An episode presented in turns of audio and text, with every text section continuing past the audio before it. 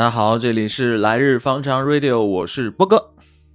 大家好，我是大真。大家好，我是侯赛因阿姆拉巴特阿尔瓦雷斯。然后那个我们这次录音确实时间间隔的比较久，然后虽然是虽迟但到，姗姗来迟，都已经新年了都已经新年了，嗯祝所有的听友这个新年一切顺利，新年顺利。啊、心身心愉悦。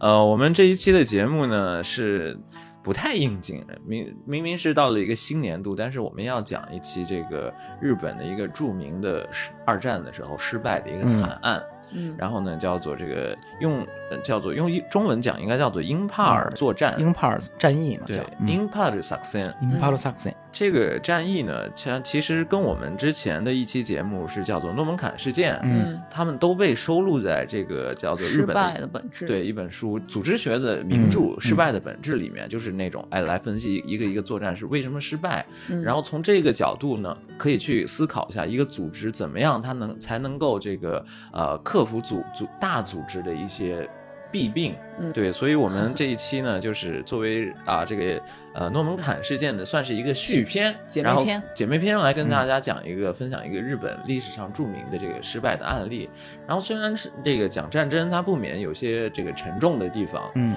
但是这一次的这个英帕尔作战确实很傻，很荒唐。他这个傻呀，是不是说日本方面说的傻啊？嗯包括英美的史学家最后一致评论，它是二战所有大型战役里面最愚蠢，嗯，就是这一仗，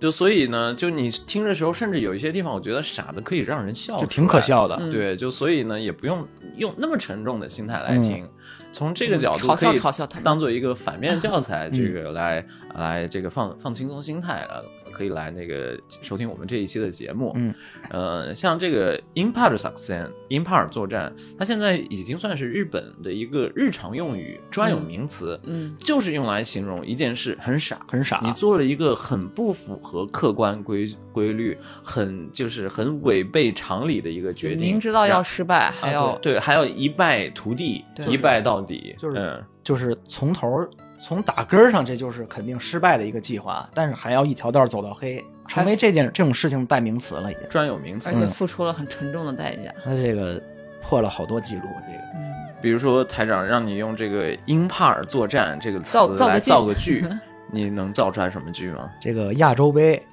我就猜是国足。这个亚亚洲杯，呃，这个某男足嗯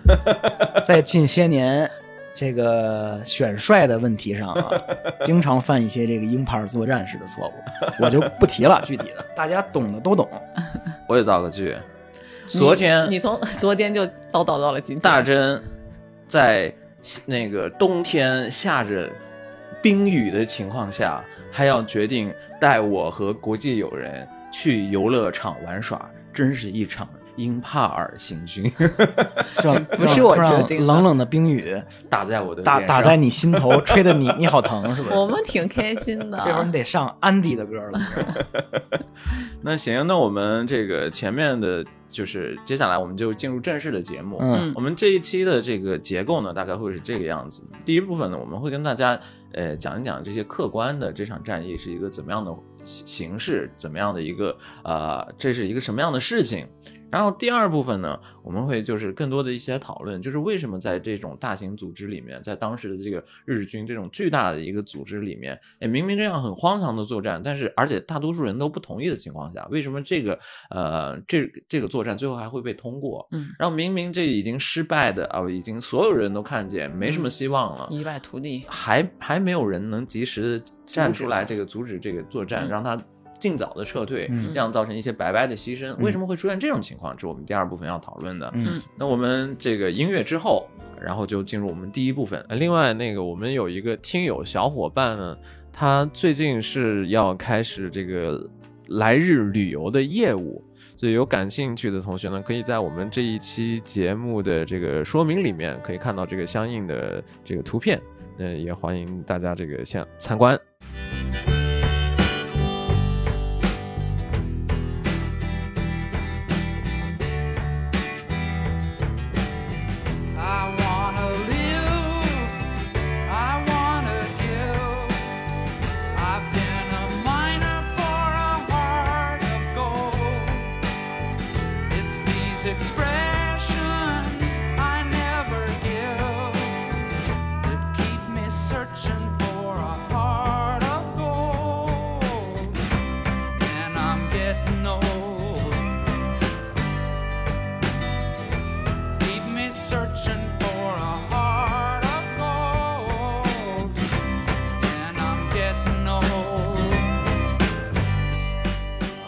们回来，然后这一部分呢，就跟大家讲讲这个到底什么是最后造成了这个白骨街道的这个英帕尔行军。嗯然后英帕尔行军呢，当时在这个缅甸北部，嗯然后缅甸呢是在一九一九四四一年、一九四二年已经被这个英英日本给日本给占领了。嗯一九四二年中期的时候对，东南亚基本都被收到日军手底下了。在缅甸北部呢，它是临接着这个印印度然后在印度有一个城市呢，叫做英帕尔，帕尔嗯就是我们知道那个英美联军，它有一个叫做援蒋通道，援蒋通道，其实就是支援当时这个中国的这个抗战。嗯然后本来呢，它是有一条公路是从缅甸，然后一路可以开到这个云南嘛。滇缅公路。对嗯，但是后来在日军占领这个缅甸了之后呢，这条公路呢它就废弃了。然后后来的办法呢，就是英美他们是从通过这个在印在印度在英帕尔这个地方呢，直接从通过飞机就是空运，然后来这个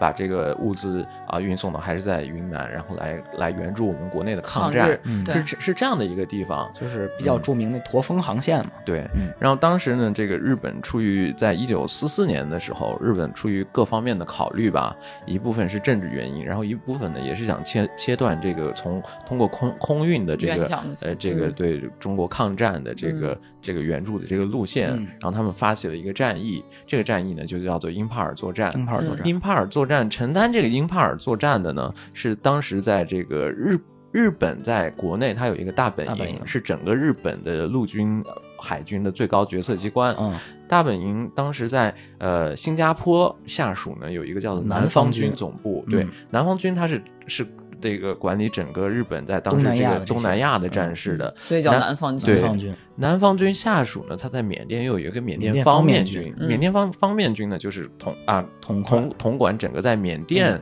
的日本的这些呃那个军军务，嗯，但缅甸方方面军下属呢，又有一个军叫做第第十五军军。第十五军是缅甸方面军下面最大的一个兵团。嗯。然后他当时的这个呃总司令呢，就叫做母母田田口口连野。大不起母田口连野。这个人我们等一下会这个大谈特谈这个人，嗯这个人总之就是很傻就对了。日日文是姆达古不奇记，母得大不起，对。他不吉练呀，然后当今少见的那个傻。大蠢蛋，蠢将，然后而且跟我们国内也有渊，中国也有渊源，嗯。咱们等一下会详细的再说。详。细说，嗯。在一九四四年的这个时点呢，嗯。然后在这个缅甸方面军第十五军呢，他就哎做出了一个计划，就我们叫做呃英帕尔作战，英帕尔行军。那嗯具体是一个怎么样的计划呢？就他们在十五军下面分属三个师团，嗯每个师团大概有两三万人，然后加在一起呢，可能在前线行军的，就是正面行军的人员大概有七万五千人。嗯，然后分成三个师团呢，它是首有两个师团，第三十三师团和第十五师团，它是从东面跟南面进攻英帕尔，嗯然后另外有一个这个第第30第三十31一师团，它对它是从北面切断这个英国对嗯这个英帕尔的这个物资的这个物物资供给的这条路线这，是经典的日军战术，就是嗯从正面和侧翼进攻对方主要阵地的时候，嗯然后从背后包抄。它的主要行军地点是英帕尔北部的一个叫科西玛的一个一个一个城市，嗯，这是它三个路线。就比如说呃，这个日本有东京，嗯东京旁边有神奈川，嗯所以当时呢，有 有有一个国家来进攻日本了，嗯然后他有两个部队是来进攻东京，有一个部队是去进攻神奈川，嗯。大概是这样的一个作战。就是把旁边的地方也给它切断。对。对。然后在这个他们这个作战主要经过呢，就是从缅甸北部到印度交界的这这一个地段，嗯。这个地段的自然条件呢是非常的险恶的，极其恶劣的一个地方。它有有大河，有高山，而且它的降雨量，对，对。有丛林，降雨量非常恐怖。就。它这地方嗯。恶劣到什么程度呢？嗯。首先，它隔着一条隔着一条河叫叫钦敦江，嗯。这个河最宽的时候大概六百米左右，你要过渡过这个河，而且这每年五月份就开始到雨季了。这地方五月份的时候是世界上降雨量最多的地方，嗯。然后基本上是处于一个没有现代化开垦的一个就原始森林一样的地方。嗯。然后过了这条河之后呢，你要想通到那个英帕尔你还要翻越平均海拔两千米的这个阿拉干阿拉干山脉，嗯就等于说是一个极其恶劣的自然环境。当时呢，就是哎，日军第十五军做出来这样的决定，我们要不管这个千难万险，嗯不管这个这个穷山恶水，一定要我们就要一路攻下这个印度。对，而且当因因为嗯他们开始是在三四月左右，就是离雨季是是很近的一个嗯时间点。嗯那他们想的就非常的阿玛伊，就讲的非常的简单三星期，嗯，想想的非常的好，就是说嗯。我现在是三月，对不对？对。三月份以后，我三个星期我就攻下来这个英帕尔以后呢，结果五月开始到了雨季，你英英军没办法反击了，你你你反击你过不来了，而且因为想的就是特别的特别好，什么都是对，就是都是利于我们对的，，非常嗯。这个非常完美嘛，这个。啊，这个 是这个是为什么呢？嗯。因为在那个日军太平洋战争开始之后，嗯。在香港、在新加坡、在马来半岛，他跟英国作战过，那都是英国不太不太，那不是他的管理重心的地方，嗯。一路往下推，特别的顺利，他就自然以自然而然的认为啊，印度也是殖民地，那也不堪一击。嗯，那以以以当时日本陆军的能力，三个星期绰绰有余，当时是这样考虑的。对他当时可能是有之前的这个成功的体验，嗯。毕竟他们一开始在这个南方的作战是非常顺利嘛，而而且也是打了一个当时这个当地的这些的出人出出其不意嘛，是吧？嗯措手不及。措手不及，所以他就以为，对他就以为他是在这个南方战战线全部都会这样的顺利，嗯所以会就制定了这样的一个很很很莽撞的这样的一个计划。嗯。然后当所以呢，是当时在一九四四年的三月份，嗯。他们开始了这样一个作战。嗯。其实一九四四年的三月份呢，在整日本的整个在那个太平洋战线上的这个战况啊，都已经非常不乐观了，节节败退。四二年的时候，瓜岛作战失败，嗯。然后中途岛中途岛战役、瓜岛、所罗门，嗯。然后一九四三年开始又开始在在阿阿兹岛全员阵亡，嗯。这一这一系列的这个战役之后，日本实际上在太平洋的岛屿上没有嗯制空权，它在海上运运输资源的这个通道上嗯。基本被全部切断了，对，所以它没办法，只能在越南缅甸这边堵一下了。就是所以就当时非常奇怪，在整个太平洋上面都已经哎渐渐的渐渐的被这个这个美军当时的嗯叫做青蛙战术啊，嗯一步一步的把这个太平洋对给上面的岛屿给占领下来的情哇这个况下，战术怎么嗯这么可爱？青蛙战术，嗯，青蛙战术，然后跳岛嘛对跳岛，嗯，然后在这个情况下，他没没有在想我们在太平洋上再怎么办，他他居然这个另辟蹊径说不行，我们现在要去打印度，嗯然后就开始了这个这个英帕尔作战。你就想胜利一次，对，然后当时呢，就是你可以想象在，在一九四四年的三月呢，就是这样的浩浩荡荡大军啊，就是在这个缅甸北部集合起来了。嗯然后大概是一个什么样的情况呢？你如果去在这个上上空中观察这支军队，你会发现他们没有什么机动能力，全部是靠步行。嗯，然后因为当时在日本的物资也不够丰富嘛，还有一个客观原因，嗯，是它这个英帕尔这个地方实在不适合机动作战，对，它地理环境过于恶劣，你很多卡车呀、嗯或者那种开不进去是不能开的，你只能通过你看又有河又马是山路驮人运这样的是方式。对，嗯讲到这个马驮人运啊，哦就当时呢，在英帕尔帕尔作战，日本的还有一个有名的战法叫做成吉思汗战法。成吉思汗战法是什么什么意思呢？就是当时的我们要讲的这个大聪明，这个母母母田口嗯母田口这个将军呢，嗯。他想出来的一个作战方法叫成吉思汗做法，就是他说，哎，我们虽然没办法用这个机动的运输，但是这个缅甸有很多牛嘛，嗯，然后我们把这些牛都赶在一起，牛呢，这个白天平时的时候可以给我们拉物资、物资。驮物资，然后等我们饿了，我们再把牛给宰了，这样不是非常完美吗？嗯。然后就所以他们这个当时在这个缅甸的日军的这个军那个行军的队伍里面啊，有非常多的牛，然后牛这个身上呢载了粮食，载了武器，载了各种这个武器的零件，甚至包括什么汽车、啊卡车的零件。拆分了嘛，把把汽车给拆解，嗯要不然就靠牛羊去嘛，要不然就靠人来扛着来扛着，然后这一路的行军。他这个牛羊马，顺便补个 episode 啊，嗯。他征讨过程中是怎么征讨的呢？嗯。像当地老百姓嗯。征讨，他把他给老百姓发那个日军在占领地用的啊那个个券儿，军军券嗯实际上就像废纸一样的是东西。生来之后，但是到是但是到前线的部队发现了，我缅甸这个牛和日本本地这种嗯就耕作的牛是不一样的。嗯它那个两肩的那个嗯间距啊特别宽，它那个是有隆起部分，很多物资放不上去。嗯然后而且当时一想，这些牛每天也得吃饲料、吃东西吧？那我们没有准备这饲料，这东西这也是个问题。而且这些东西，而且他准备的那些马都是那种缅甸那些短脚马，嗯，过河就过不去河，过河就被淹死了。这个就所以他们行军刚开始的时候想到的这个成吉思汗啊那个战法，但是过第一条河的时候，就有一半的牛啊就已经没过去河，就已经 就就已经这个顺流而下，顺流而下，然后就是嗯然后过河之后爬到那个阿拉干山脉的时候，嗯那个山道很窄，嗯，然后基本上半数的马都跌到山山崖底下，都跌死了。对嗯。基本等于半减之后又半减，就就是这种状态了。而且他们很多正常的这个战斗力量啊，嗯因为这个成吉思汗战法的原因呢，他们不不能变成这个战斗人员，他们得变成这个管理牛羊牛羊牧马牛羊牧马的这个人员，弼马翁就是对，就是非常可笑的这样的一支队伍是。然后这个队伍呢，每个人他都带着厚厚的行李，嗯，这个行李呢，包括他们三周的这个干粮。干粮。为什么只有三周的时间呢？三周就能吃圣地，因为对，因为当时他们这个作战呢是完全无视了是这个物资的运输，嗯。就是我们我们都知道，在现代的作战，这个兵战的这个思路是嗯。非常重要的一环嘛。嗯。但当时呢，就是这场战役，他们是想，我们这一场战役要是与众不同，我们完全无视这个兵战，兵战无视物资，我们就带三、三周的口粮，嗯因为三周以后我们一定会胜利。嗯他们当时没有做任何，我们如果三周拿不下这个英帕尔该怎么办的这个后备后备方案，没有任何，就是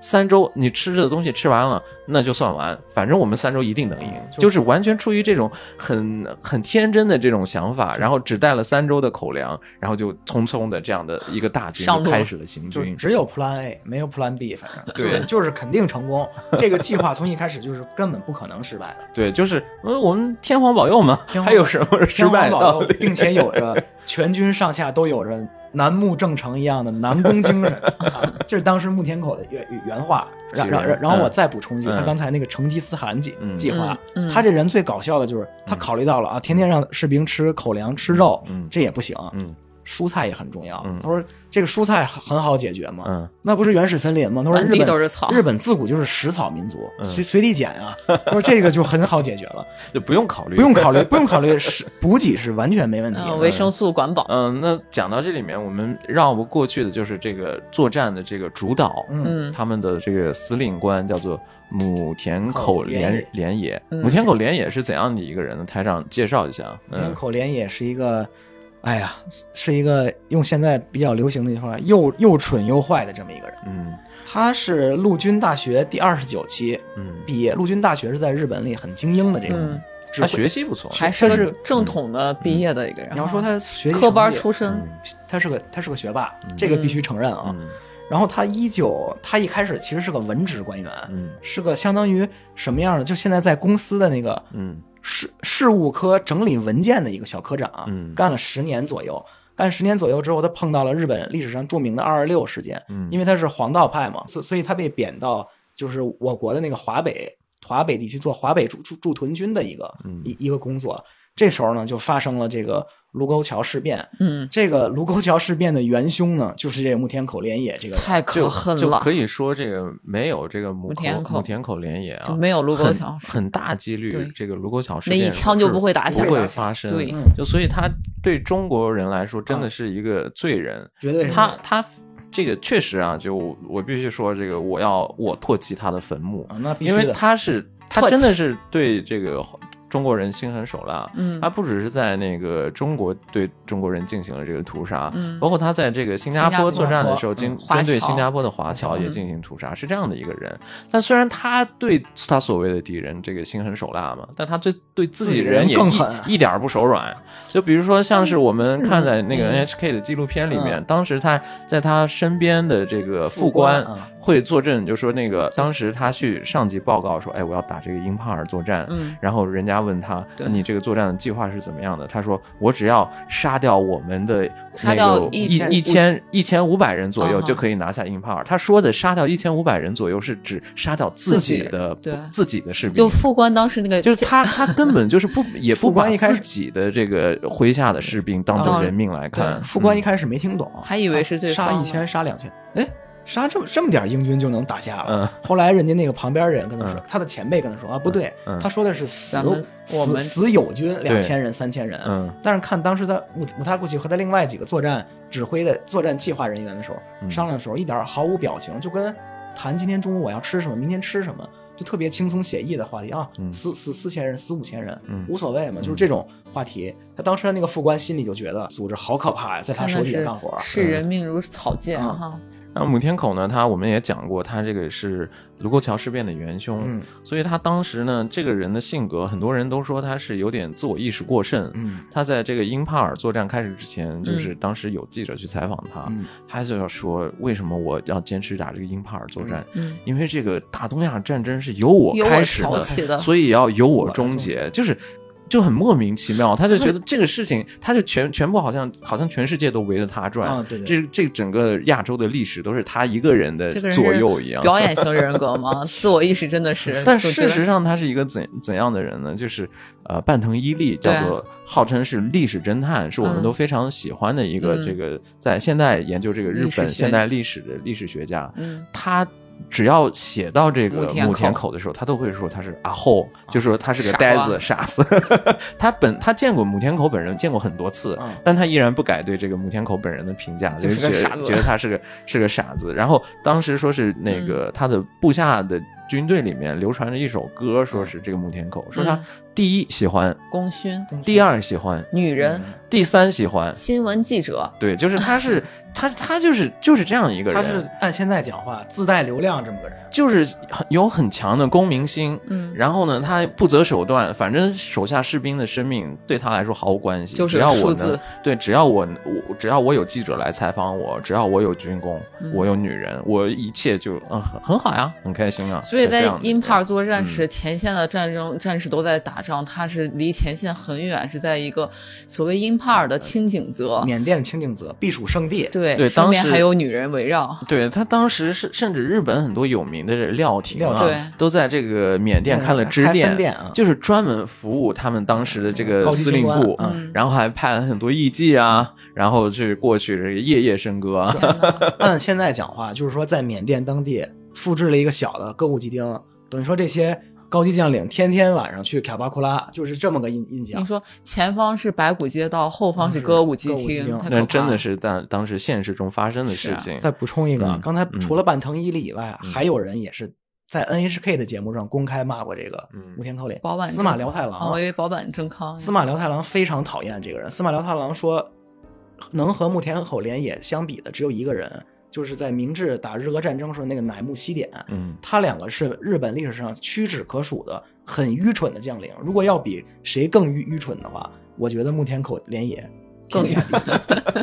天下最蠢。天下最蠢。他他说，然后司马辽太郎因为也当过兵嘛，当时在那个伪满洲国和蒙古国边界的地方，他是一个文科生，嗯学大阪外国语大学学蒙古语的，嗯给他派到那个派到派到那个战车部队去了。嗯他训练了三个月就过去了。他自己就回忆到，他说当时我们训练的有就是敷衍了了事，啊我会开战车，我不会，我不知道刹车键在哪儿。他说我和我的队友没办法了，只能用车里的那个备用斧子把那个操作盘去砍烂，这样战车就停下来了。他说当时的日本，日本到战争后期的军队预备役就是这样的水平。然后，然后 司马辽太郎也挺不容易司马辽太郎最后就说，就说就是因为像木田口这样的人，不管人命，根本不关心他底下的人，所以把这个国家带入了灾难。这是一个多么万恶的时代！对，嗯，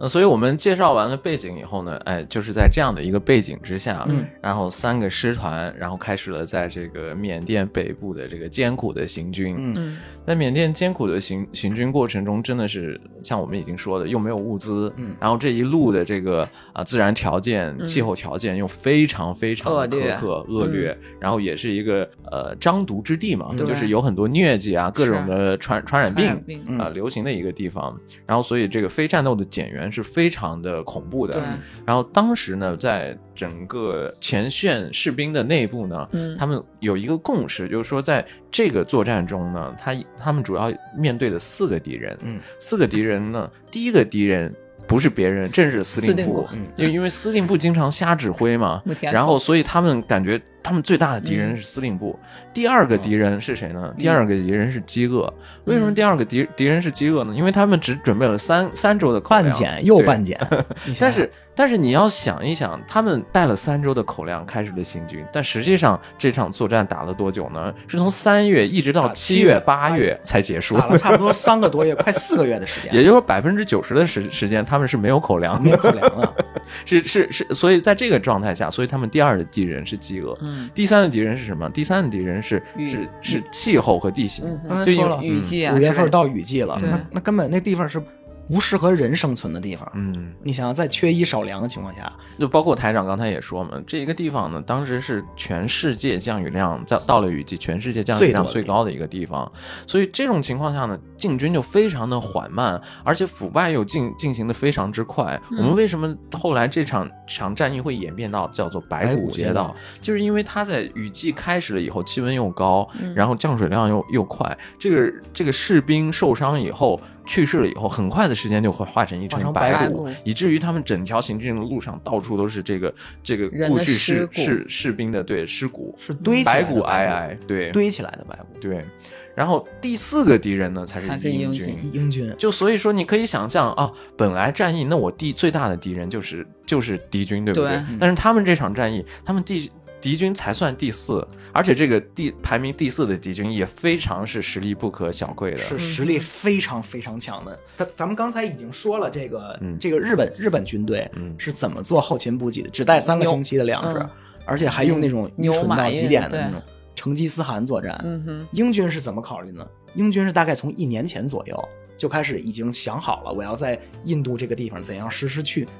推进到缅甸收复我殖民地的这样一个作战计划。嗯这是一个长远的计划。然后，并且他派来了一位就是精于这种做长期打算和后勤补给的这么一个准将，叫温盖特准将。嗯，温盖特准将是一个什么样的人？这和木田口是一个截然相反，是一个没有任何官架子、实事求是、平易近人的人。他后来的他的下属对他的回忆就说：“我我记得温温盖特将军，他虽然出身是贵族，他给我的最大的特点就是他自己做不到的事情，他绝不强迫下属去做，嗯而且他我不会的东西，我虚心的去问我的下属，让我感到非常舒服。嗯，然后咱们刚才说了，日军吃的是什么东西？啊草，草这种东西，英军又准备了什么呢？因为你你知道，在印度那个地方，嗯就是大多数的这个英国军队里，大多数其实是印度裔的士兵。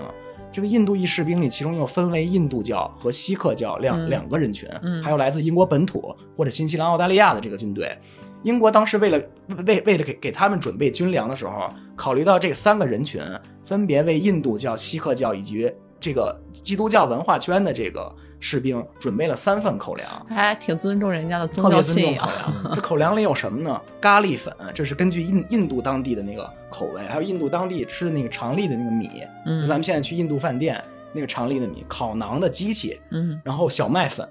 然后给然后然后给给那个英美士兵提供了什么呢？香烟、威士忌、葡萄酒。香啊，然后口口香糖、巧克力还分两种，奶油口味和黑巧克力。怎么这么细？就是就是到这种场，然后还有各种口味的肉罐头、牛肉罐头、猪肉罐头就等等等等。这里插一句啊，插一句，所以当时会出现一个什么情况？就嗯日军当时已经没有这个心思在战斗，每天就想着，因为他们没有补给嘛，嗯每天就想着从哪儿搞点吃的。嗯然后英军当时是什么？英军当时是源源不断的通过空运啊投投很多这个物资来，嗯嗯有一些呢会投到这个范围之外，嗯投到这个日军日日日军的地界来。嗯日军不同的军队之间会会为了抢这个英军掉下来的补给品，会会不同的自自己人之间会哦开打。对，然后我们当时还讲到，他们说第一的敌人呢是司令部。司令部为什么第一的敌人是是司令部呢？就是因为他们的司令部太脑残了，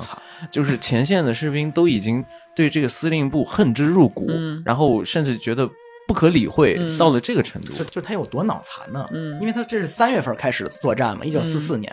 你现在在日本的同学都是每年四月二十九号叫昭和 no he 昭和之日，是昭和天皇的生日。嗯嗯但是在战前这个日子叫叫叫天长节嘛，嗯是咱们日本每年最重要的一场节。嗯这个木田口当时就决定了，说从不是三月八号开始吗？那 OK，为了给这个天长节作为庆祝，最大的庆祝，三星期之内务必在四月二十九之前把这个据点都给我打打下来，就是他送个定下来的生日礼物，生日礼物定下来的这个日程啊，是毫无根据，毫无根据唯一的根据，哎，天皇那天天皇生日那就那天，那就那那就那天，然后就是在四月二十九号之前，每天就发各种电报去无厌其烦就去骚扰前方的这个。就是因为当时的火力、物资各方面，日军都是处于绝对的劣势。嗯你可以想象，在前线的士兵焦头烂额。嗯但是从司令部发出来的所有的命令都是无视现实条件，往前、往前、往前，只有往前，是无论任何情况下都只有往前。嗯你可以想象这个现场的这个士兵的这种这种心心态啊，他们都已经对这个这个司令部失去了任何的信心。嗯然后而而且他不只是在在这种态度方面是让人觉得很很很愚蠢、很激进，嗯，他们具体的战术术方面呢也非常愚蠢、非常激进。就比如说呢，就是呃，比如说我现在我那个当时。比如说，在这个第三十一师团出现的嗯现实的例子是什么？三十一师团在在这个呃英帕尔到达了英帕尔北部呢，陷入了跟这个呃英运联军联军的这个激战嘛，嗯打得非常惨烈。嗯然后他们那个发电报问总部说：“哎，我们的物资怎么还没到？”但是这个时候呢，这个总那个总司令部给他们回答的这个电报是是完全没有提及这个物资的事情，嗯。而是说现在是哪哪儿的战线更紧要，你们三天之内把所有的士兵都都都调到都调到另外一边去然后就所以呢，当时这个第三十一师团的这个佐佐藤佐藤信德佐藤师团长呢，看到以后就觉得就觉得不可理喻，嗯。然后他只是淡淡的淡淡的回了一句：“你给我车，我就三天之内过去。”好克，然后，但这时候呢，就是你就觉得这个他们的对话就跟儿戏一样。是啊这时候总司令部发发回来的电报说。我们没车，要车你去前线跟跟英军抢吧。抢吧 然后 那个佐藤信德看到这里面后，他他就再再也没回这个总部的电报，就就根本就没有理会这个命令。那他那个时候还没有撤军是吗？但他当时就已经有这个想法了，嗯对，我再补充一下啊，这个战役从三月份开始，大概打到五月五月份的时候，大家都坚持不住，三军都已经快要临近到崩溃的边缘了。嗯。然后三个师团长都决定嗯。说派自己的前线观察员，嗯。务必要跑到他那个木田口的那个清静泽、嗯。那个度假村那个地度假村那个地方、嗯。汇报一下现场，真是没吃没喝，没有弹药，没有补给，就弹尽粮绝了，赶紧撤吧！就说这个这个事儿赶紧结结结束吧。嗯。木田口当时听了之后，马上暴怒，把三个把三个师团的代表叫过来，说：“你们你们也是帝国军人，也是陆也是陆军士官学校出身，应该教过你们，说以前南北朝时期南木正成就是凭着帝国军人的帝国的这种强大的精神，就能就能战胜一切。你们现在的这种这种说法，显示你们就是一群懦夫，不要跟我再要什么补给之类的军队，你们自己好好反省一下自己，赶紧赶紧把这个仗给我打赢。是帝国军人吃草不就行吗？吃草不就行吗？就是难道没有没有粮食就不能打仗吗？没听说过这种说法。就是前线的军人都是很现实的考虑，嗯，现实他他在等等到他想得到的简直就不是现代战役的指挥吗？就是他想得到的是嗯我的司令官给我更实际的回答，嗯但是司令官给他的是一顿精神论精精神神输出，你知道吗？这个就是当时三三军的这个联联络官员，嗯都觉得很无奈，摔门马上就走了。然后这个这个就更加重了这三个师团长对这个木木田口口司令司令部的这个恶意。而且这个当时就有有一件事儿啊，我就觉得简直跟个跟个搞笑电影的情节一样搞，笑电影，就是当时当时他那个母田口呢，他是因为前线进展都不太好，嗯因为就我们刚才也说了，客观的实力摆在这儿，你没没办法的。然后，但是他就怀疑啊，都是三个师团长，全部都是都是懦弱之辈，嗯都不听他的他的命令。嗯所以呢，他这其中呢，就比如说在这个第十五师团的时候陷入激战的时候呢，他就觉得你这个第十五师团的这个山内师师师团长，你指挥的不行。嗯那个他他直接派了一个他身边的像他一样的这个人物的精神论的这样的几个参谋，嗯去到现场去指挥一个现场的战役。去指挥到现场战役的时候，你知道是一个什么情况？嗯就说啊，指挥到现场战役的时候，哎，这几个参谋长过去了。这几个参谋长呢，他们都是没有实际的作战经验的，都靠就是嘴的，就是完全不知道是怎么打仗。嗯然后他们当时呢要接管这个下面的一个连队嘛，嗯整个连队加起来可能有四五百人，嗯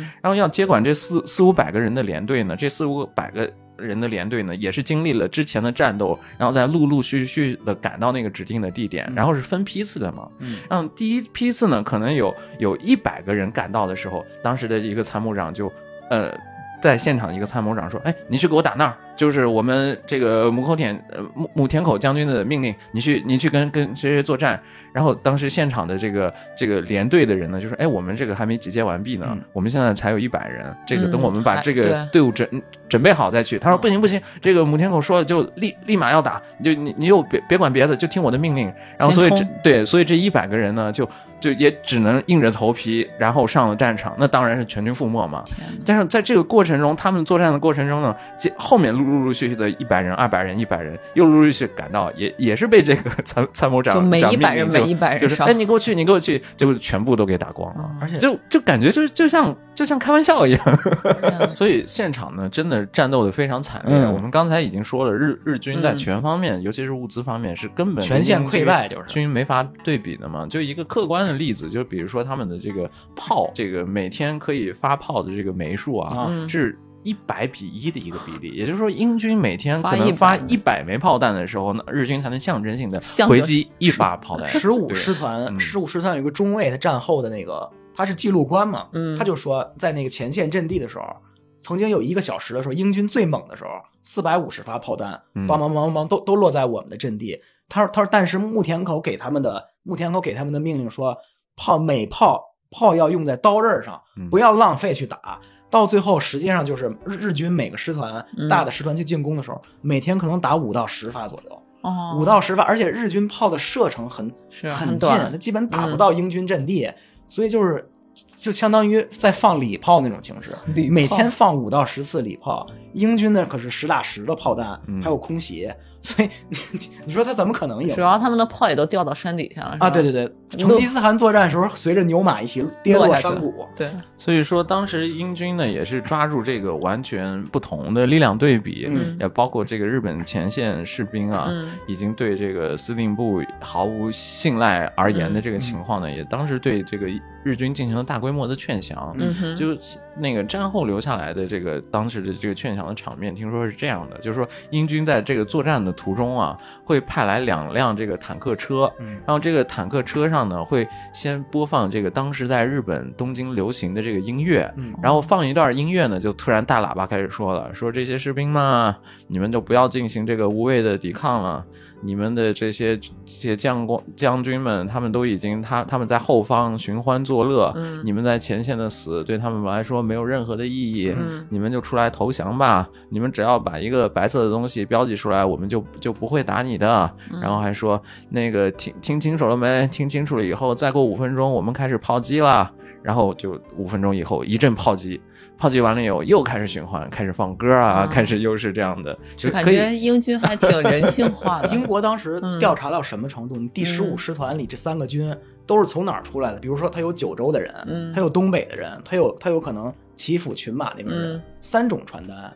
我用还有方言呢我各地的不是方言，就各地我的那个嗯印上我各地那图案。啊比如说，你们是不是从横横滨过来？你们是不是从高山？啊你你们是不是从广岛军港过来？你们是不是什么连队的人？说我知道你们的家人一定非常担心你们，嗯你们的孩子，你们你们你们都是从农村来的，说你们可能是家里唯一的长男，嗯劝你们，你们还是投投降吧。你到我这儿嗯能让你保持起码恢复一作为一个人最基本的生理健康，嗯你还可以和安安全全的回到日本，嗯和你们家人团聚。你们的上司在后面作作乐，到这场战争结束的时候，他们早就撤了，没有人管你们。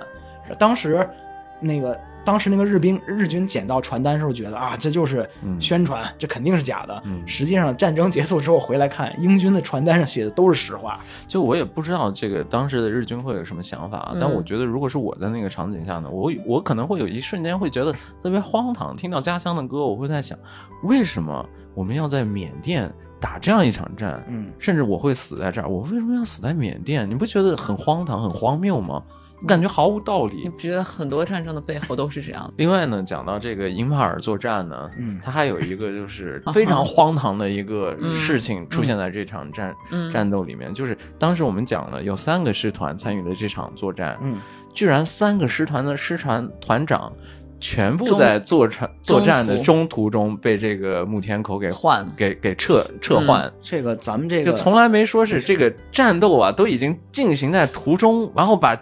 前线上的军官全部都给换一遍不，是这个咱们闻所未闻。是咱们平常人都听过一句话，嗯说大忌是什么？临阵换帅。对，临阵你换一个就行了，你把三路的全换了，师团长全换了，嗯，你这不是你你这换完之后，师团长走了，那底下的兵怎么办？那心里更乱了。就是母天口这个人心里面，他永远是觉得。这些前面的人要是作战不跟我作战的不一条心好的话，嗯那就是懦弱，就是不是这个帝国那的他能他。上呀？他也不上，他还看不上别人啊。就是所以呢，他就一一的把这些都换掉。我们一个一个来讲，就是啊首先是这个第三十三师团长的这个叫做柳田，柳田，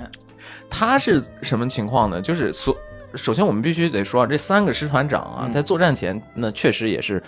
不是，就是对这场作战是持否定意见的，啊因为他们是真正在前线指那个指挥打仗的，他们知道这个作战是一个什么样子的。但没办法，军令是不可违的嘛，嗯既然已经开始了，都是积极的参与到这个作战之中。嗯然后这三十三团师师团长的这个柳田呢，然后他率率队，然后开始在在这个英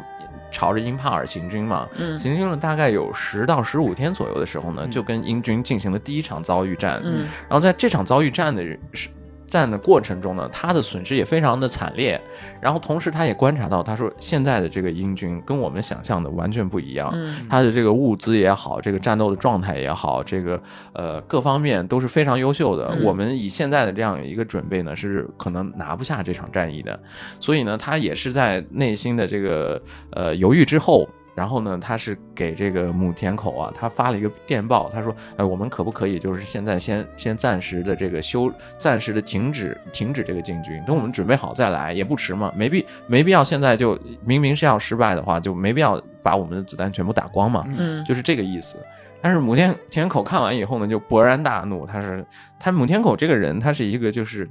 就是怎么说呢，是正能量侠，你知道吗？就是他对什么事情他都他都他都分成两二极管来看，啊。要不然就是积极，要不然就消极。没。错，嗯。他看到这个这个柳柳田田的这个电报以后，他就立马说这个这个消极懦懦弱。弱。这个对我觉得我的前线的士前线的士兵怎么能交给你这种人来那个统帅？对，所以呢，从那以后啊，他心里面就埋下了这个要撤换柳田的这个种子，嗯，而且非常记仇，非常好笑的事情是，嗯从这以后，他就是心里面就不把这个柳田师团长当做一个当做一个就是一把手同同僚，当做一个同事来看，嗯他就完全忽视他，忽视他了。他就开始包括包括发电报也好，包括去甚至去前线视察，去前线进行这个命令管理的时候，他都不回是吗？对他都跳过这个柳田师团长，然后他直接把所有的命令呢都交代给他的柳田师团长的副手，他的参谋长，嗯就导致这个柳田师团长他在他自己的部队里面是一个被被孤孤立的一个状态。嗯，就你不觉得这个非常小儿科吗？用这种手段来，啊然后就是 就是就是用这种管理的方式来管理一个大军，也是到了这个呃六月七月的时候，看不下去这个柳田师团长的这个管理然后最后还是啊，好像是从泰国又新找来了一个师团长啊，火火线上任。咱刚才说三十三军从北面进攻非常苦的那个佐藤幸德三十一第三十一师团，这个开战之前，这个三十一师团长的师团长叫佐藤幸德，他是个特别比较比较刚的人，嗯。直接就告诉木田口说不行，说你这么打绝对绝对不行。三十一师团长的叫做佐藤幸德。佐藤幸德，嗯。佐藤幸德他是一个日本在战后很受推崇崇的，就是把他当做一个，虽然这个英帕尔作战是失败了啊，但是把他还是当做一个名帅、嗯名将这样一个地位。为什么呢？因为他保护了他自己的士兵，他起码还有点人性。对他当时是他是非常客观、非常理性的这样叫什么的一个人，败战的名将，败战的名将嘛嗯，就是佐藤信德。然后他刚才台长讲的这一段是什么？是嗯作战之前，作战之前他也知道他他靠自己的力量是没办法嗯法推延这场这场作战的开始的。嗯但是他他唯一想到的就是，那我怎么样能能让我自己的士兵能让他们尽可能的活下去？嗯，所以在作战之前呢，他就先去找到了在这个呃第十五军，然后负责物资的这个嗯参谋长，然后跟他说，你要保证我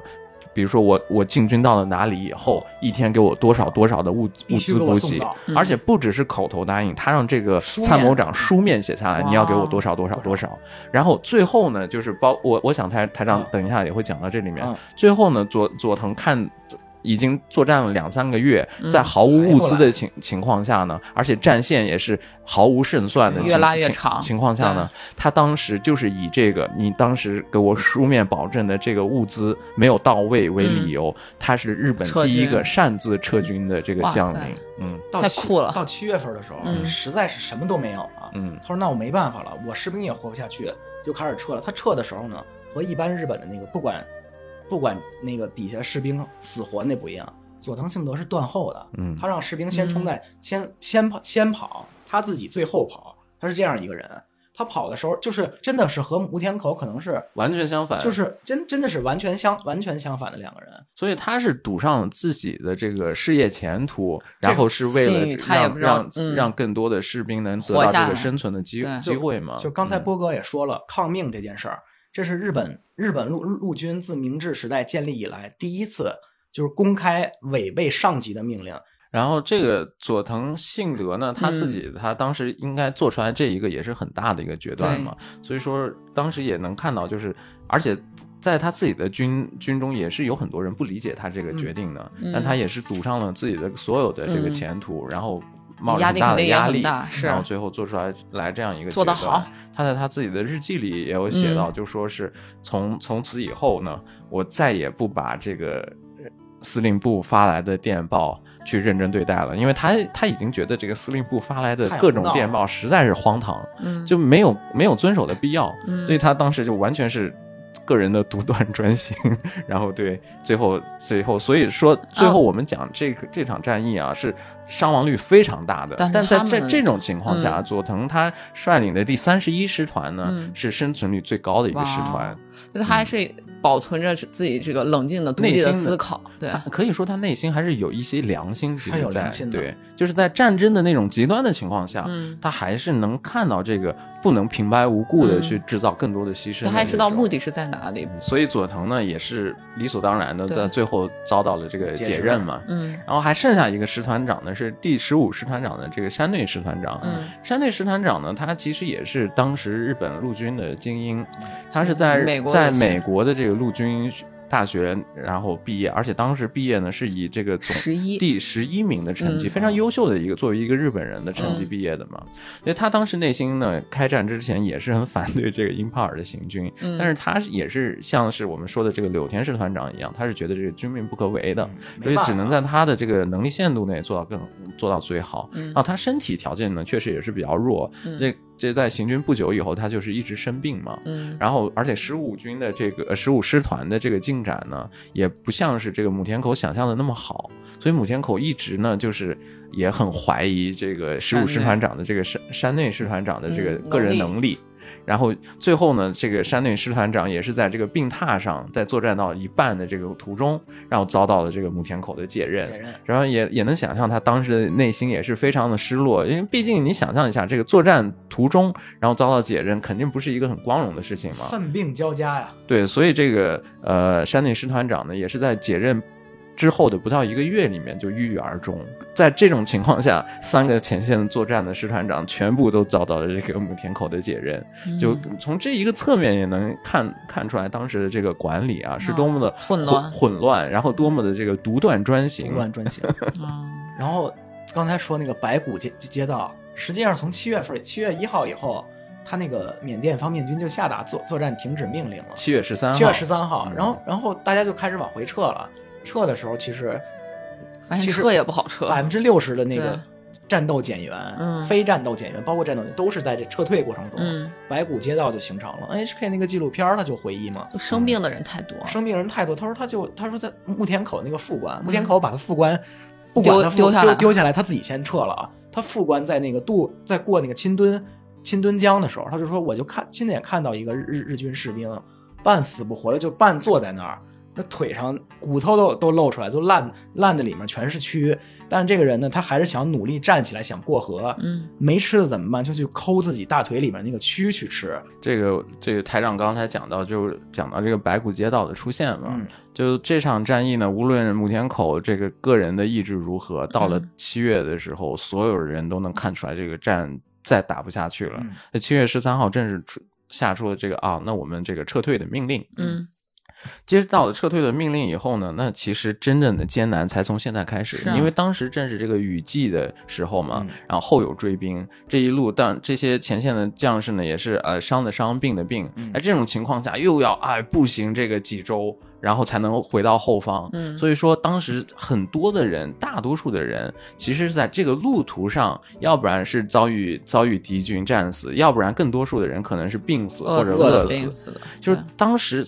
这整一整个撤退的过程中呢，有可能是整个日本在二战史中最惨烈的一次、最狼狈的可能最惨烈的一次撤退，嗯所以造成了我们刚刚呃一开始就已经说过的叫做白骨街道嘛，因为这个这个下雨下的太快，人死了以后很快就变成白骨皑皑，嗯就所以两边说，当时我看就是参战的人的回忆录说，他们路上走路的时候啊，嗯就不用看地图，不用什么，你你沿着那顺着那个死人，顺着那个尸骨，你就知道你该往哪儿走。嗯就原路到处都是这个天尸骨。然后他说他还观察到有一一个有意思的地方，嗯。就是不知道为什么那些人全都是在一起死的，哦。就是可能走路，他们当时已经完全是溃不成军了嘛。嗯。后退的时候根本就是你可能第一天、第二天还是大家在一起走，第三天、第四天完全就是各个部队的人混在一起，你也不知道是是是谁跟谁，但发现嗯。大家死的地方都是一堆儿一堆儿的，嗯。就不知道为什么人可能临死之前都还是想要抱在呃抱个团儿，感嗯觉心里面好受一点。哦，所以就是就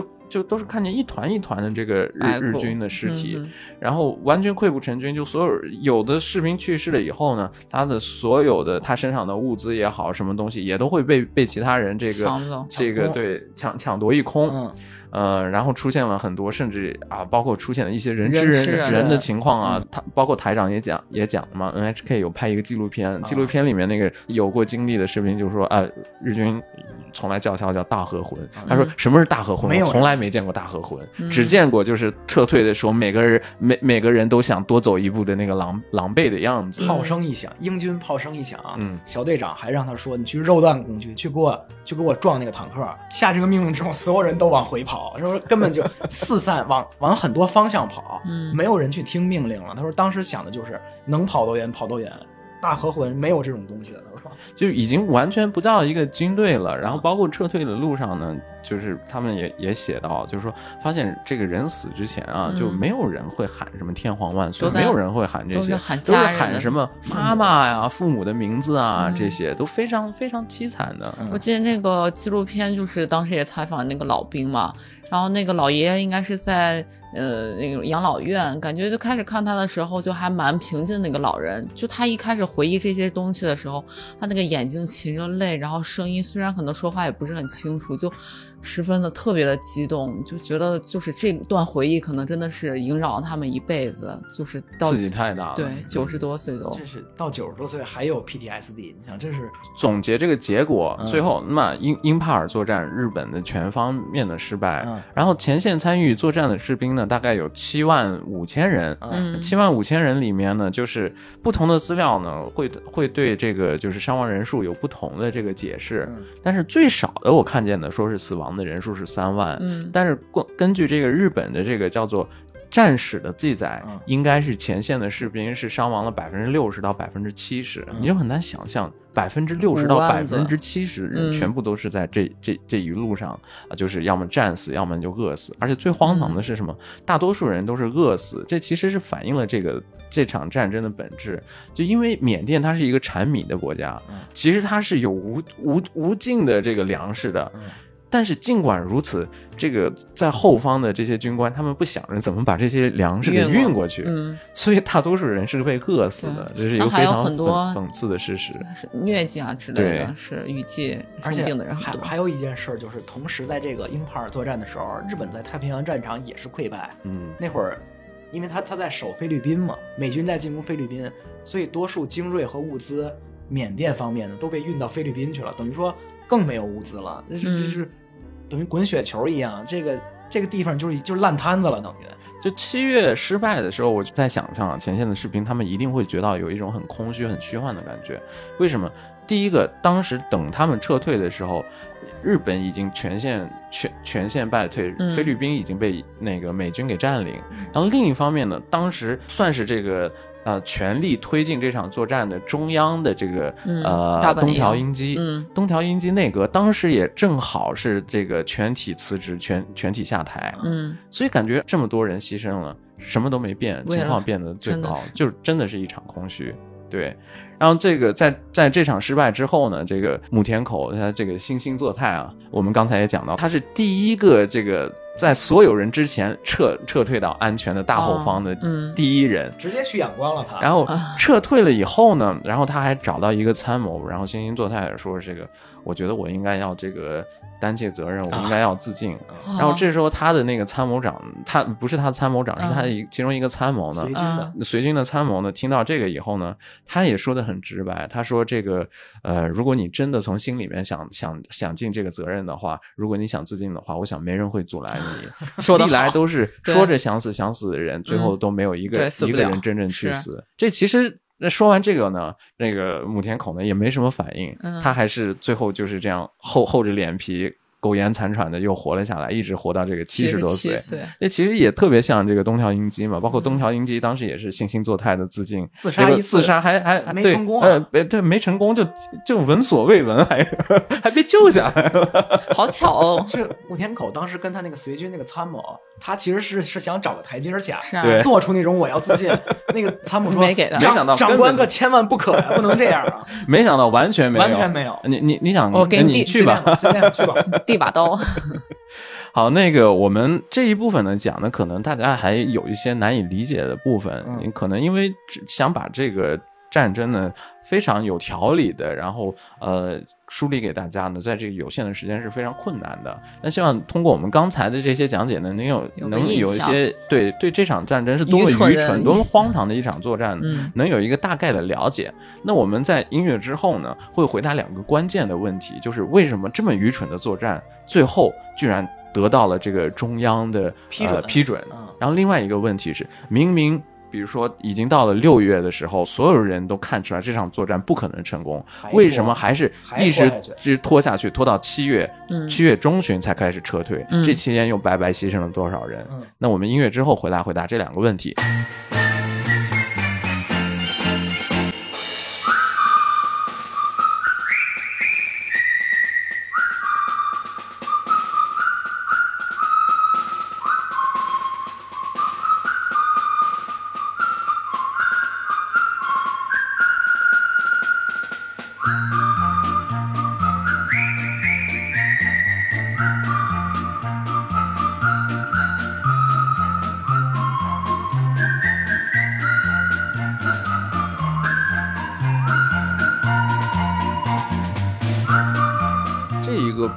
是想回答两个很关键的问题。然后其中第一个问题呢，就是我们刚才讲了，大家也听到了，这个作战从一开始呢，就是一个很荒唐无稽的这样的一个作战。然后，但是为什么这样荒唐无稽的一个作战，最后会被得到这个中央的批准？嗯，这其实是一个很有意思的问题。包括我们说的那个日本的这个名著啊，《失败的本质》，对，嗯《失败的本质》里面呢，他探讨这个案例呢，也更多是从这个决策的方向来来探讨这个问题。嗯为什么一个其实他认为就是毫无必要的一场作战？那嗯确实嘛，当时日本的主要矛盾完全跟缅甸毫无关系，为什么要在这样一个地方哦损损失惨重，最后又毫无结果？为什么要在这这个地方开始这样一场战役？然后这个决策的过程出了什么问题？是这本书在主要探讨的一个角度。嗯那我们现在就先先讨论一下这个问题好了，就是为什么嗯这个、这个决策会被通过？嗯就我觉得非常重要的一点啊，就是虽然我们这个包括从后面了解到的资料也知道，当时在其实整个日本的这个军队的内部，大多数人对于这样的一个作战呢，其实是持有否定的意见的。就如果是一个正常的理性的人的话，大多数人都知道啊，首先这个是没有意义，其次是这个作战太冒进了。嗯你想嘛，就拿着三周的这个口粮，然后要去翻越千山万水，嗯然后要去突袭这个英军，听起来都觉得哦太冒险，而且有什么必要呢？嗯但是在这种情况下，恰恰是这个最具有决定影响力的三个人，在这个方面呢，就持非常这个肯肯定的意见，他们愿意在这件事上上赌一把，所以这样呢，才让这个战役最后哎，就是得到了这个大本本营的批准，变成了一个现实。嗯。这三个关键的人物呢，我认为其实可以，就是当然这个过程中决策中要牵扯到方方面面的非常多的很多人物，嗯，但其中最具有关键性影响的，我觉得主要是三个人。第一个呢，就是这个东条英机。嗯东条英机可可以说是整个日本的大本营的决定权是在东条英机这里面，嗯他持肯定意见，导致整个大本营的其他人没有敢，没有一个人敢说出来，站出来说 no。嗯这是所以说中央的责任呢是在这个东条英机这里面，嗯然后在南方军，包括在这个缅甸方面军里面呢，我觉得这个主要的关键的影响力啊，可以说是这个河边。为什么说是河边呢？是因为在南方军里面，他们对于这一场这个这个英帕尔作战呢，他们是一个不怎么关心的这样的一个态度。河边我们之前还没有太介绍过。对，河边正三是牟田口的直属上司，卢沟桥事变的时候，嗯他就是牟田口的直属上司，一路跟过来的都。俩人拍在档，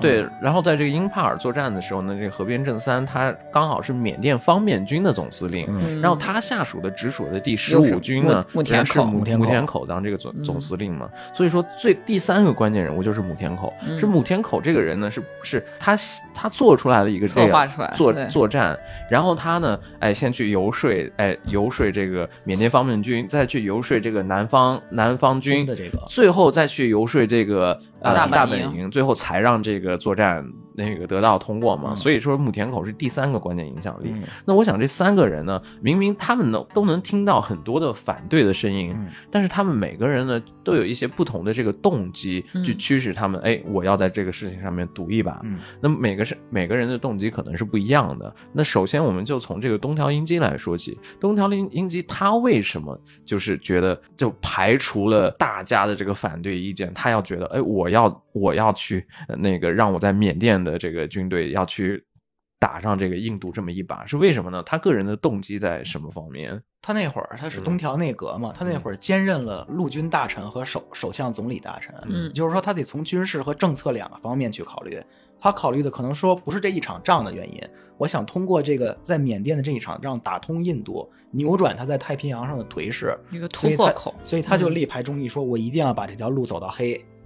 就所以说呢，这个作为东条英机来讲呢，嗯。他当时是算是一个政治方面的投机，嗯就是因为当时整个日本的战线真的是一片暗淡，嗯他哪怕有一个胜利也好，他希望有一个胜利，嗯。而且如果是在在印度能取得一场胜利的话呢，他甚至觉得这没准会有一个决定性的影响，会哎没没准会一下子整个影响这个英国的态度，嗯。他就觉得，虽然这个作战没有什么没有太多的现实上的可行性，但是他愿意赌一把，嗯因为当时太平洋这个战场实在是继续不下去了，嗯打的一片他包稀烂嘛。包括为了维持他在国内的威望，嗯。为了维持他这个内阁继续能当政下去，嗯。他也需要有有一个有一个好的新闻、嗯好的消息，他也不想想这个能得到好的消息吗？就可能这个人到了那个地步啊，就是哪怕是哪怕一根稻草，你都当做他是救命稻草，嗯。就是他也没有没有没有更多的这个更好的其他的材料让他去发挥了。东条英机心里是在想着下，我在下一盘大棋。他在想，我要赌一把，对，我赌了一把，没准我就要好；赌输了，那我反正我是输嘛，就是这样子的。那嗯第二个人呢，我们刚才讲的这个缅缅甸方面军的这个河这个河边边正三，河边正三，河边正三，他又是什么呢？其实他河边正三，他在这个中间啊起了一个关键的枢纽作用。就是河边正三，他跟东条英机是同期，哦，所以他去缅甸之前呢，他跟东条英机有一些个人的交谈的机会。嗯，所以他当时呢，可能是揣摩到了东条英机的意思，想要，所以他想要去迎合一下，不管这个到底怎么样，但是我要做出一个姿态来，嗯我是你的人，然后我要给你支持，嗯然后这样你才能评价我嘛。嗯然后另一方面呢，我们说他是一个枢纽，另一方面他跟这个这个武田口武田口，他又有很强的个人前后辈的关关系出世欲嘛，对他们两个就是搭档就是就是算搭档嘛，控笔就就是呃，在卢沟桥事变的时候，也是他们俩在一起。对对对，他们是从卢沟桥桥一起，他是上级，然后那个母田口是下级，是这样一个关系，所以他们的私人私人关系、私人感情非常好。这两个人是通过眼神交换就能互相揣测双对方的心意的人，是吧？嗯，就是他们两个就是私人的关系非常好，而且河边这个人呢，他性格是有一些优柔寡断的，偏偏摊上这个母田口呢，他这个人性格又是非常激进所以经常就是母田田口呢不听这个河边正正三的，他他、嗯。他坚持要去要做什么，河河边最后是哎不得不不顺从你的这样的一个姿态。按理说他是上司哦，对然后母田口是下属，应该是他更强势一些来，嗯，颠倒过来。就在那个河河边正三他自己的那个日记里面写的还挺肉麻的，他写到就当时在那个英帕尔作战，然后这个母田口正在策划这个英帕尔作作战嘛，然后他他写到这个呃这个母田口的这个 Netsi 这个他的这个呃热情、他他的这个激情激情，是对非是非常值得值得去爱的。哎呦我天哪。他，就写的这么肉麻，就是你可以想象到这两个人的关系，一对 CP，啊。所以说是母天口呢，嗯。他是他想坚持进行这样一个作战呢，嗯。所以这个河边正三也也是也也只会去一味的去这个迎合。迎合嗯。然后这个顺从，然后他所以作为这个河边边来说，他的出发点可能第一就是为了迎合东条英机第二呢是出于跟这个母田口的私人关系，关系。所以也想促成促成这样一个战役。嗯。那至于母田口他为什么要做这个作战呢？我们最一开始也就讲了，母天狗这个人呢，性格是有些变态的，他是好大喜功那种人，好大喜功，然后自我意识又过剩，嗯他就觉得这个世界都围绕着他转转，然后现在这个历史的这个机遇啊，嗯历史的走向又来到了他的手里，他要这个一扭颓势，哎然后一掷乾坤，按他的原话是嗯：“大东亚战争是由我发起的，必须由我来终结。对啊，就是他一方面有这种这种傻乎乎的想法，嗯然后呢，另一方面他其实也是出于这个迎合东条英机、迎合上意，嗯也有这个心理在作他也祟。是第一，他的第一的目标不就是功勋吗？还是想要得他还是想升啊，嗯往上。为什么能说这里面他还有这个迎合上意的这个出发点呢？就其实这个进攻印度的作战。从大本营方面来说，有两次探讨这个对印度作战的。第一次呢，这个母田口是像一个正常人一样，他也是对反反对这场作战的。啊但是到到后来，他知道其实是在东条英机背后，他有一些出于政治的考虑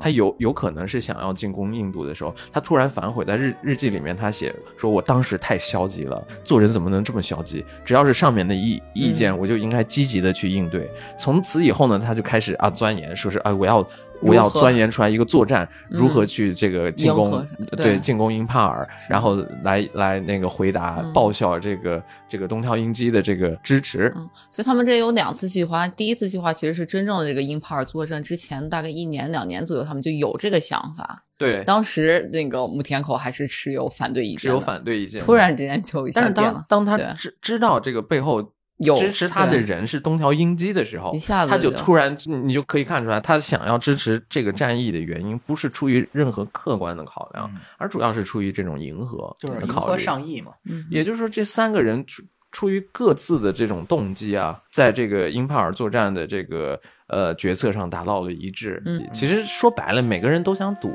然后每个人呢都是都想去迎合。输了以后呢，他们可能呃代价是比较小，但是赢了以后，他们都会都会获获取很多这个意外的，可能是职业上面的、政治上面的嗯这个收获。嗯所以这导致了这些关键人物呢，他们会有一些一些动机。嗯然后另外呢，从整个这个决策的流程上去看呢，也能看出来一些比较奇怪的点。嗯为什么最后这样一个荒唐的这个作战啊会被批准？嗯那首先呢，就是我们会会发现有一个现象，就是解决提出问题的人，没错，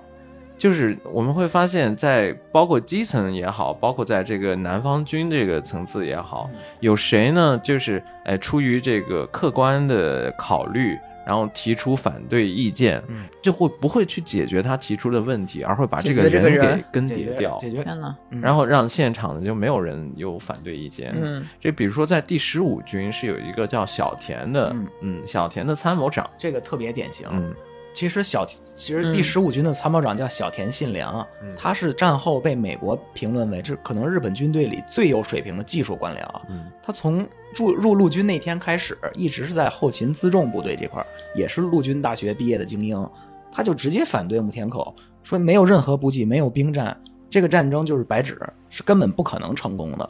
然后就是他首先就就提出了从参谋这这个角度就已经否定了木木田口的这个这个做法，这是出现第一个反对公开明确反对木田口的人。然后另外呢，还有一个在南方军，南方军有一个总参参谋，对，叫做叫做稻田。稻田正纯，稻田他呢是这个从一开始就认为这个作战是荒诞无稽，他他通过各种各样的手段想要延迟这个作作战的呃推进，包括他甚至会把其中的一个师团啊派到这个前线的其中的一个师团，为了这个英帕尔作战，嗯。这师团扣留在泰国，嗯。就是为了让你这个作战不能成为一个现实。嗯。嗯。但是呢，最后在南方军内部要决定是否是否批准这个作战的时候，呃这个稻田参谋长呢，也是遭到这个莫名其妙的更迭，更迭了。以至于现场真的有有勇气啊、去反对这个意见的人呢，啊。全部都对排除在外。排。除在外了。也就是说，其他的人呢，全更不敢说话。其他的人心里面都是嗯。呃都是对这个作战有很多的疑问，嗯。有很多的不赞成，谁也不敢但是对没有没有敢提出否否定意见的是人，是最搞笑的一件事就是咱们，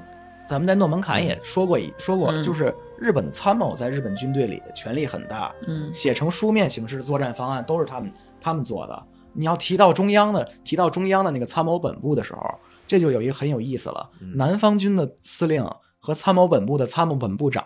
是陆军大大学的前后辈，差一年的前后辈，他俩关系非常好。这个报告书到到参谋总长手里，杉山元手里，杉山元看了一眼啊，是寺内寿一，是我前辈嗯提出来的要要要要要求，他当时就说，对那给你过一下。他对旁边的那个嗯作作战的那个科长叫福部卓四郎，就是石正信的上司。嗯，石正信的上司都觉得太荒唐了，你知道吧？嗯石正信都他的这一派的人都觉得荒唐，但是他当时珊珊就说这是我前辈的要求，让他过了吧，嗯让他过，正好东条那边也同意，这就没有任何人敢反对了，就这样一个愚蠢的这么计划，从下到上一路畅通就过了。但是其实从一个点你能看出来，就是当时的这个决策机关对这个作战的真正的想法。嗯就是随着这个作战的方案呢，它还还附随了一份就是请求增援的计划。嗯就是既然我要做这个战嘛，那我的物资要足够的是充充分嗯，才能去开战嘛。嗯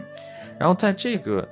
大本营对于他们的这个增援计划呢，最后只批准了这个增援计划需求的百分之二十，嗯，大多百分之八十都是给否决掉了。削减了。也就是说，其实在这个大本营那边呢，他是认为这个作战其实是不会成功的，嗯心里面有这个就是。一开始就就有这个想法，所以没有给你批准很多的足够多的这个物资，让你去进行这场战斗。那所以另一方面，你就会觉得他这个到底图了个啥嘛？对，就是让人觉得你这个行为是矛盾的。嗯你批准了，你就应该百分之百的给他支持，对不对？你你只给了给予了他百分之二十的支持，嗯那你既然觉得他他不能赢的话，你最开始就不要批准。那你批准的话，难道就是白白的让这些人去前去前线去牺牲？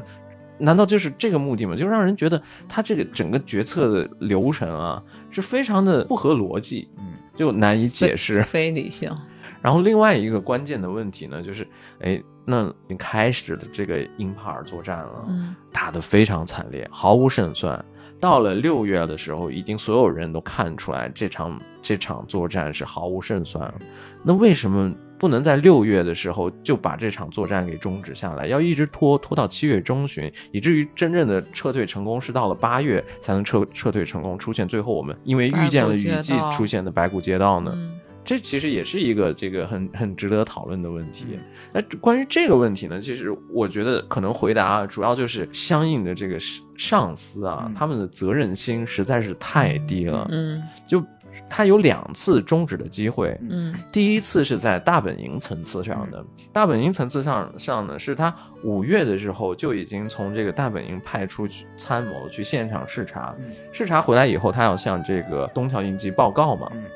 嗯向东条英机报告的时候呢，其中有一个人是客观的说出来了，说出来，啊，现在这个战场的那个条件不太好，我认为是不是也可以要重新考虑这个作战的思路。嗯。然后东条英机呢就简单的回回复了一句话，说是你有有这种消极的想法，作战还怎么打？嗯就没有认真的去讨论讨论，然后包括在场的其他的参谋心里面当时也是觉得啊，都已经这个样子了，这个这场战怎么打下去？但是出于这个没有人敢站出来否否定这个东条英机的意见，这里面有一个特别有意思的 episode 啊，嗯你说战后伊藤忠商事那个社长叫赖岛龙三，嗯他以前就是陆军参谋，他以前就是也在参谋本部待过。他当时他们就五哇撒听过这这个话，就问这个计划没问题吧？然后他当时他的上司就说，这是这是服部科长签字通过，而且上面是杉山司令说的，嗯你你你问我，我去问谁？不用管了，是他们决是是他们决定的。嗯然后就是都是这样的氛围，都是上面的人，都是大哥们决定的。你问我，你问我，我问谁？这都是这样的，事不关己的心态。对，然后另外一个呢，就是呃，还有一次机会呢，是在六月中，嗯然后这个这个母田口啊，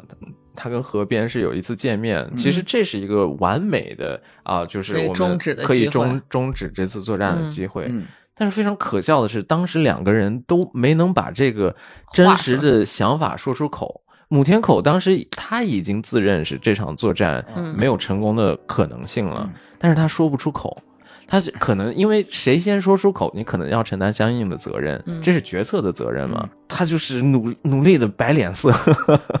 使他就，是挤眉弄眼，然后希望这个眉目传情，眉目传情，啊希望这个河边能读出他这个脸上的表情，然后读出他想要撤退的这个表这个意图。嗯然后其实呢，他有没有奏效呢？其实河边是读出来他这个表情了。河边在自己的日记里会写说，看那个谁的脸色像是有什么想说，但是说不出口。但是他们两个人呢，就是错了吧？就是没有一个人有种在那个嗯时间点说、好了，我们这场停止了。我们失败了，我们撤退嗯了，没有一个人有有种说出来这句话，所以就是还是这样的不了了之，嗯让作战已经到了这个最坏的局面的七月中旬之后啊，才没办法，然后是由这个呃母田口口麾下的一个一个参谋。实在没办法，起起草了一份电报，说：“哎，我们请求撤退。”然后母母田口看了以后呢，也不发一言，就默认把把这个呃撤退请求发出去以后，哦然后这个河边呢也就呃顺水推舟的批批准了这个撤退。嗯在这个大家都能看到这个应该撤退的时候，没有一个人有有勇气说出来，这个我们应该及时撤退。又不知道多天多死了多少人，就是吧？他该下决定的时候他不下决定，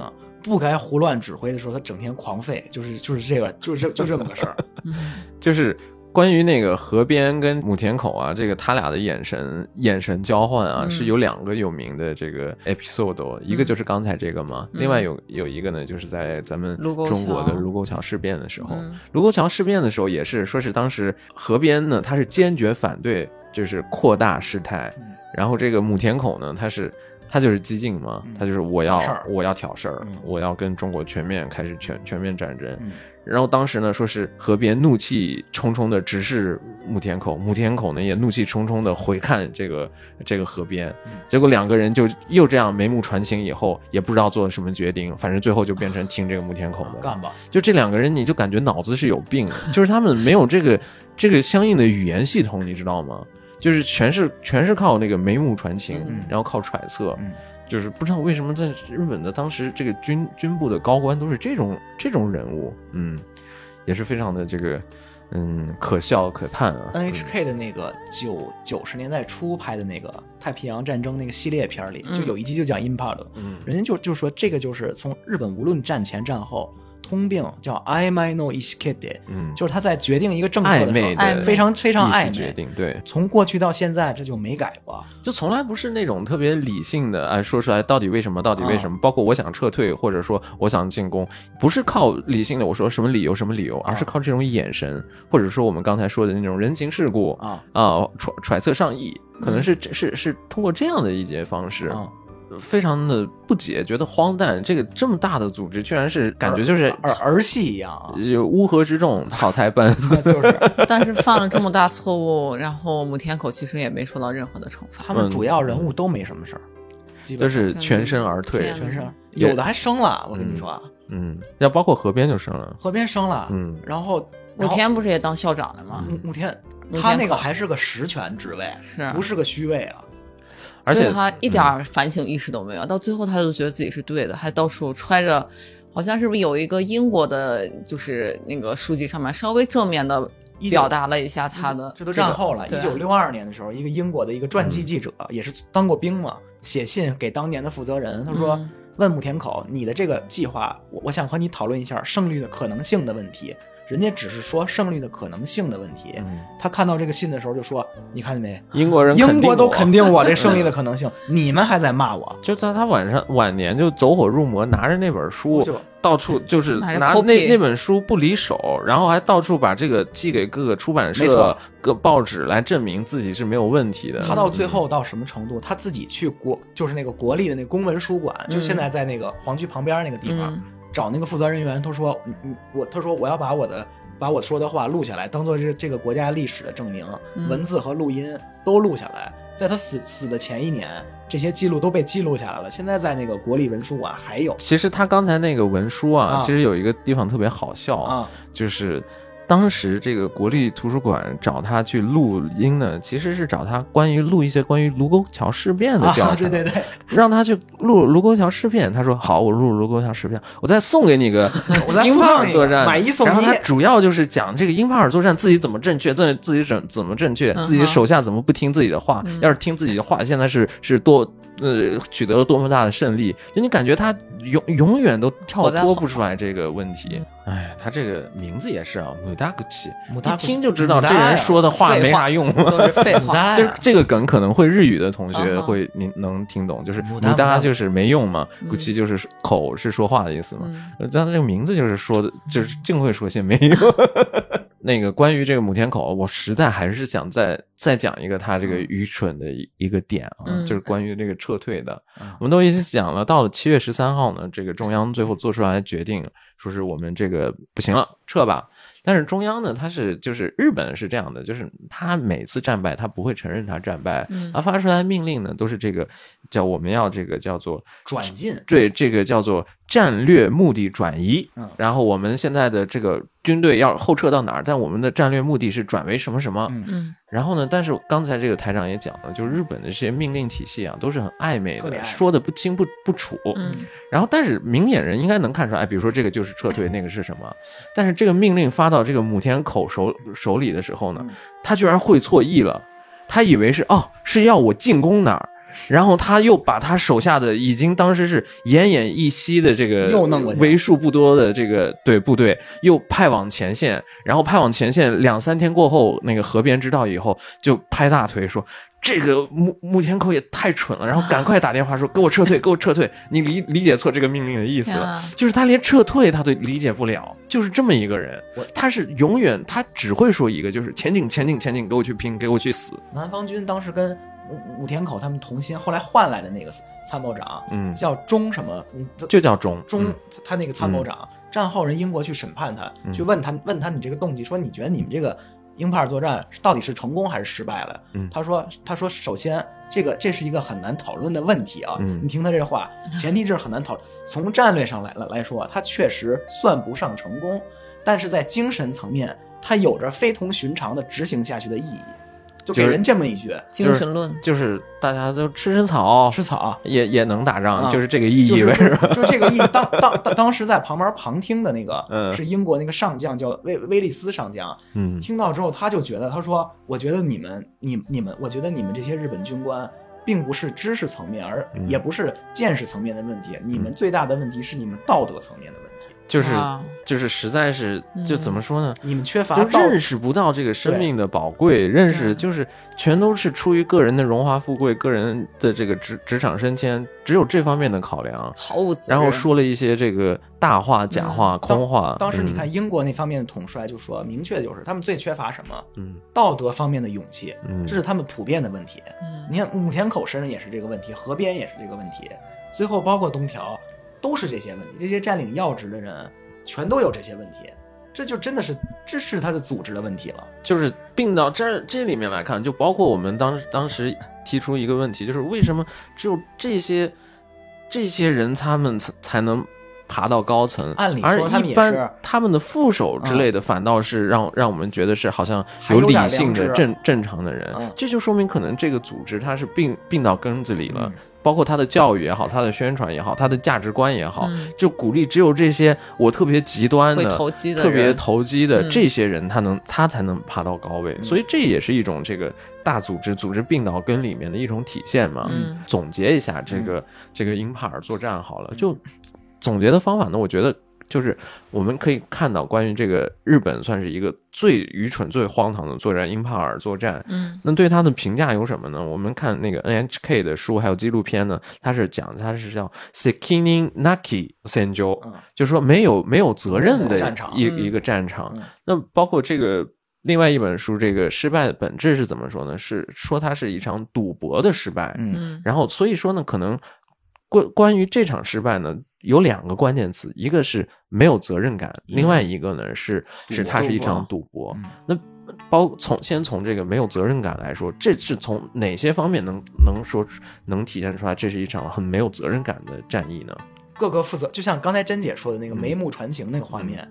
这么重要的环节，嗯你该说话的时候不说话，这到底是应该谁下谁去下这个这个决定？嗯，战争准备的时候跟你说好了，给我多少物资，给我多少物资，所有人都不同意的情况下，为什么这个就过了？嗯这个战役失败的时候，为什么没有人站出来说啊，嗯我当时应该多给你们点物资，嗯多？为什么没有这个呢？这不就是完全就是在逃避责任？每个人都在逃避责任，撤撤退的时候跑得最快跑得最快是对也是他。哎，我就觉得为什么说他是这个没有责任的战场啊？嗯就首就从几个细节特别能体现。就首先呢，就比如说开战之前，嗯然后这个母田口跟别人讲这个战略目标的时候说，说是我们三周我们杀这个一千五百个嗯日本士兵，我们就能拿下。他用“杀”这个词的时候，你就能感觉到他对自己的士兵是没有责任感的，嗯他只是把他们当做一个消耗品。嗯然后另外一点呢，就是在这个大本营批准这个作战的时候，嗯批准他的这个呃这个补补给的要求只批准了百分之二十的时候，你也能看出来他这个没有责任感。嗯就是你你这样就当吧，就是这种不上不下的给个百分之二十的补给，你到底是让前线的士兵去好好打仗，嗯你还是就让他们去去送死对你根根本就是这场作战，你你能看出来很多人他们是想指望着一场胜利来给自己军功，但是你看不出来有谁真正的去想，甚至没有一个人去想，如果我们三周之内打不下英帕尔，我们的后备的方案是什么？嗯你感觉这所有的这些参谋他们都在干嘛？他们都不知道有个 Plan B 吗？哎就这也是没有没有责任感的体现吧？一个深层的嗯原因啊，嗯跟这个巨大组织陆军这个组织的教育体系，嗯它这个教育从从幼年学校一直到陆军大学，核心方案就是短期决战，短期决战。永远举的事例就是日俄战争时候，嗯。短期打败俄俄国军队。你看用的都二十世纪四十年代了，还在用日俄战争，嗯。半个世纪之前的那个，嗯。而且他的假想敌一直是苏联，他不牵扯英美的东西，也就是说，他对目前世界的形势他也不了解。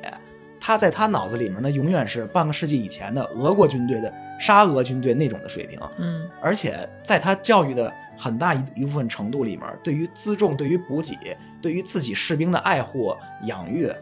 是被削减的，是不重视这个。他要他觉得应该是用自己的那种精神、大和魂去补充这些东西，对去用了更多这些精神教育的。所以也就是说，这些信奉精神论的这些人、一路往上升。嗯。就是真正办实事儿的，你比如上次咱们说那小田信良这样嗯。关心辎重的人，嗯。没有人听他的话。有责任感的人，要不然呢就被更迭了，嗯。要不然呢我们还能看见一个有责任感的，嗯。就是这个佐藤佐藤师团长。师团，长，嗯。他呢，那他怎么样体现他的责任感呢？他只能啊放弃个人前途，嗯然后去让自己的这让自己手下的士兵不要去再进行这个无谓的牺牲。嗯就你要付出那么大的代价，你才能在这个组织里面才能体现你的责任。嗯这个时候你也能感觉到这个这个组织可能啊病到病到根子里了，病到根子上。对，那我们另外一个呢说法就是说，它是一场赌博的战争。嗯那赌博能体现在哪个方面呢？我觉得整个作战就是一个，因为没没有任何一个人有一点确信他会他会成功嘛。嗯那所以他从根子上来讲，所有人都知道他是他是一个赌博。嗯嗯然后有一个点就特别体现他赌博的这个性质是什么呢？是当时这个母田口，嗯然后母田口呢，他去这个南方军司令部，然后去给他们说服说，哎，我们要进行这个作战，而且这个作战一定会在三周以内拿下胜利。然后啊，人家问他为什么三周之内能拿下胜利，嗯然后母天口怎么回答？母天口回答说，你只要掏出枪来对天发三枪，英军一定会撤退的。好，就他抱着这种想法，其实他抱着是我出现了以后，英军就会撤退，他就出于这样的一种投机的心理去开始的这一场战役。所以真正 开战了以后，溃不成军，对他来说是哇，我很难相信啊，就是就整个都是一个出于一种。只有乐观的想象的动机下去决定的一场这么严肃的一个事情，他这个人是有妄想症吧？就是他在他在因为打马来半岛时候打嗯打当时的英印联军，他嗯打的太顺了，他就觉得英英印英印的部队都是这个水平。嗯他说按照我的实力一路推过去，平推这是没问题的。他就说我我这个计划你看似冒险，我的对手全是渣。他说，嗯，那我应该那完全没有问题，就给他无意中一次偶然性的事件，在他的脑子中啊，这就是必然，所以就更更增大了他本他本来就有这种赌徒心理，就更增大了他的信心。真的，哪里来的自信呢？另外一点呢，就是包括这个东条英机也好，你也能看出来他完全是在赌博嘛。嗯他完全是把这个，他明明知道这个事情会牵扯到四五万人、成千上万人的这个生命，嗯，但是他还是觉得，嗯嘛，我现在的国内的政局这个样，那你要不然在那边，万一呢，是吧？嗯就出于这这种这个简单的这种阿麦的这个天真的想法，嗯然后开始了这样的一个作战。嗯所以嘛，总结来说，这就是嗯我们说的这个日本的有史以来最愚蠢的嗯一一场战役，挺有意思英法尔作战，挺有意思。你看嗯东条英机，他你别看他高高在上，他其实心里也有害怕的人。嗯他的他害怕的人是日本另外一个参谋，叫石原莞尔。嗯这两个人明显，东条英机是那种死读书，考两三次才考上陆军大学；石原莞尔是一路升，他是那种动脑子派的人。嗯他石原莞尔最看不起的人就是东条英机，他说他太笨了，他这个人嗯我非常讨厌的，他他的一切我都讨厌，做事就只只讲精神论，不考虑任何客观信息，没有远见，没有知识，所以你看日军从高层里面都有这种，就是都有这种这种问题，从每个层级里面，因为这个组织它从根部到顶端全是烂的，嗯，所以它不可不可避免的，它必然失败。嗯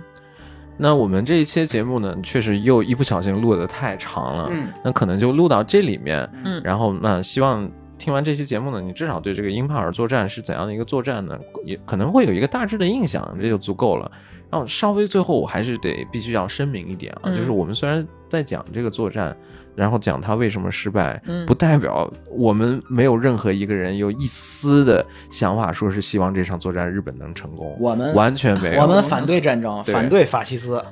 我们而且我们很明确的说，尤其像木天口这样的人，我见到他的坟墓，我会唾唾弃他的坟墓的，嗯。因为他屠杀了太多咱们的中中中华民族中中国同胞的这个嗯。鲜血在他的手上，我们是非常非常鄙夷他的。没错，然后，但是呢，这毕竟是一个历史事件，嗯。毕竟是双方有可能五万到啊到七八万的这个这个人类牺牲的这样的一个历史事件，我们是把它当做一个历史事件来分析，也希望从这个历史事件呢，它这么大的牺牲能给我们一些教训。教训。对啊，你在聊大本营的时候，我满脑子在想我们项目的 PMO，简直一模一样的感觉。我因为现在做的工作啊嗯是那个产品的那个生产计划以及那供应链管理，所以我特别能理解这后勤补给和计划的重要性。嗯你听这个牧田口这个，就是不做任何计划，就马上跟你说这个项目明天给我干成。有这种上司在，什么计划都干不成，真的是这这这都是通用的，这这些事情道理都是一样的。好，那我们这一期到这里，然后我们下一期呢，尽量录一个比较轻松的。嗯，那我们下期再见。嗯，下期再见。拜拜。